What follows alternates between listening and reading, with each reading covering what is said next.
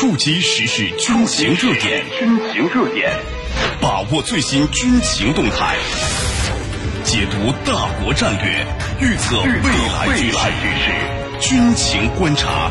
每天下午十五点十二分，十五点四十二分，江苏新闻广播《扬子晚报》精彩呈现。好，半点即时资讯之后，欢迎回来继续收听《军情观察》特别节目。孙主编说军史，由扬子晚报军事专刊主编孙小伟先生为您带来精彩的军事故事。九一八事变的得手，让日本国内主战的军部地位上升，导致日本走向全面侵华的道路。这些九一八的罪魁祸首们被集体。加官进爵，占领沈阳之后，接下来的路，石原莞尔也早就想好了。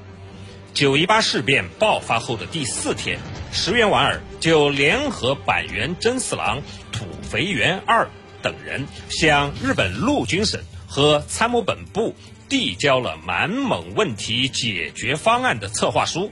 在这个方案中，石原莞尔提出。不扩大战争，在东北扶持一个傀儡皇帝进行长期统治，同时养精蓄锐，对付苏联，并为他的所谓日美最终战争做必要的准备。九一八事变给石原莞尔带来一连串的实惠，军衔上升成大佐，又升任参谋本部。战争指导课课长，随后兼任参谋本部最核心的课长，作战部作战课长。一九三七年三月晋升少将，并升为参谋本部作战部部长。他通过改组，让作战部集中了参谋本部百分之九十的权限，成了实际上的参谋次长。进入参谋本部，石原莞尔就着手主持修订国防国策大纲。石原的想法是，与美国交好，不扩大侵华战争，挑起我西北的国共内战，同时建设满洲国，巩固华北，堵住苏联人南下，再向南洋渗透。得到马来亚的橡胶和文莱的石油，同时挤走英国人，争取把手伸到南印，就是现在的印度尼西亚，确保石油的来源，最后再和美国进行所谓的最终的战争。不得不说，石原莞尔的眼光真的很毒。这个国防国策大纲。若真的付诸实施，日本的命运可能就不一样了。然而，一九三七年七月七日，日军挑起了卢沟桥事变，侵华战争全面爆发。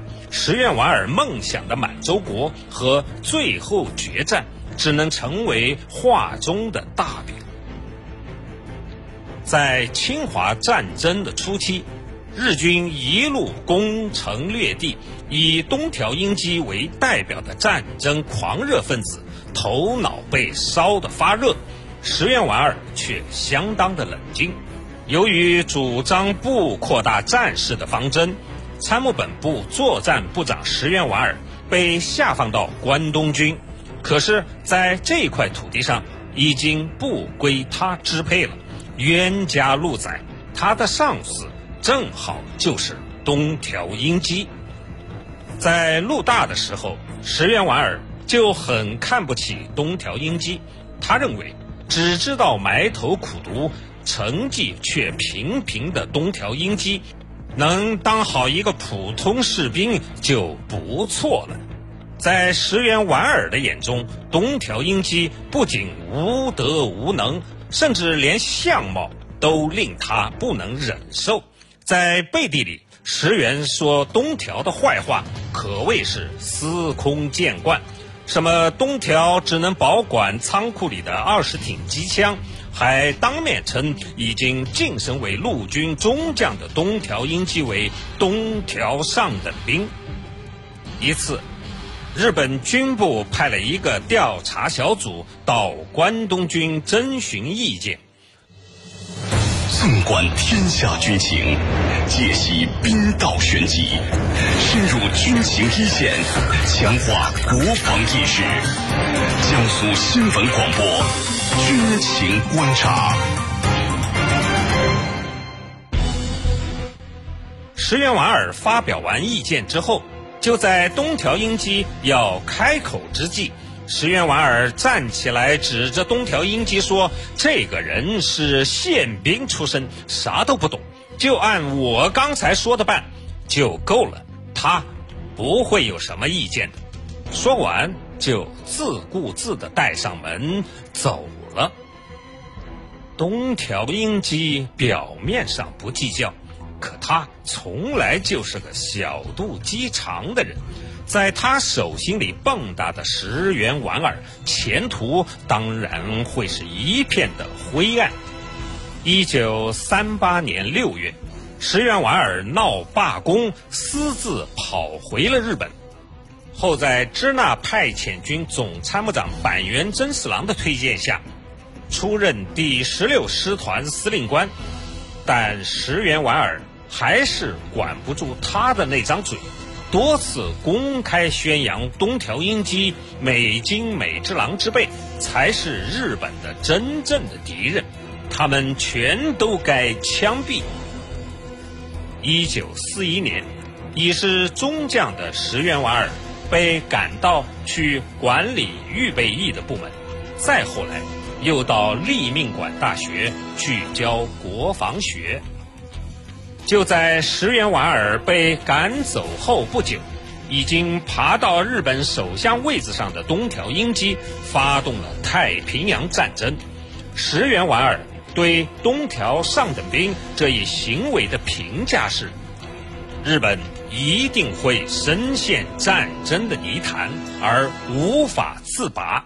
随着时间的推移。太平洋战争的进程也一步一步印证着石原莞尔的说法。日本战败以后，美国人开始收拾日本的战犯。美国人划分战犯的界限就是：是否和东条英机是一个阵营。如果不是，就不能当战犯，因为和东条的关系非常恶劣。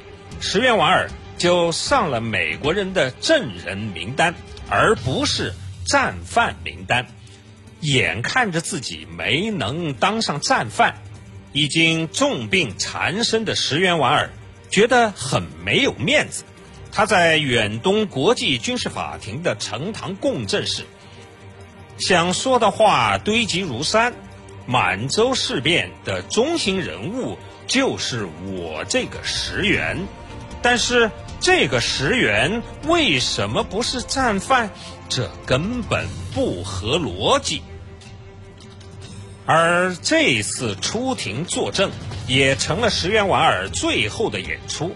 在日本无条件投降四周年的那一天，即一九四九年的八月十五日，石原莞尔因膀胱癌引发尿毒症。死于山形县的家中，终年六十岁。军刀和照相机是石原莞尔一生的爱好，也映射了他一生的宿命。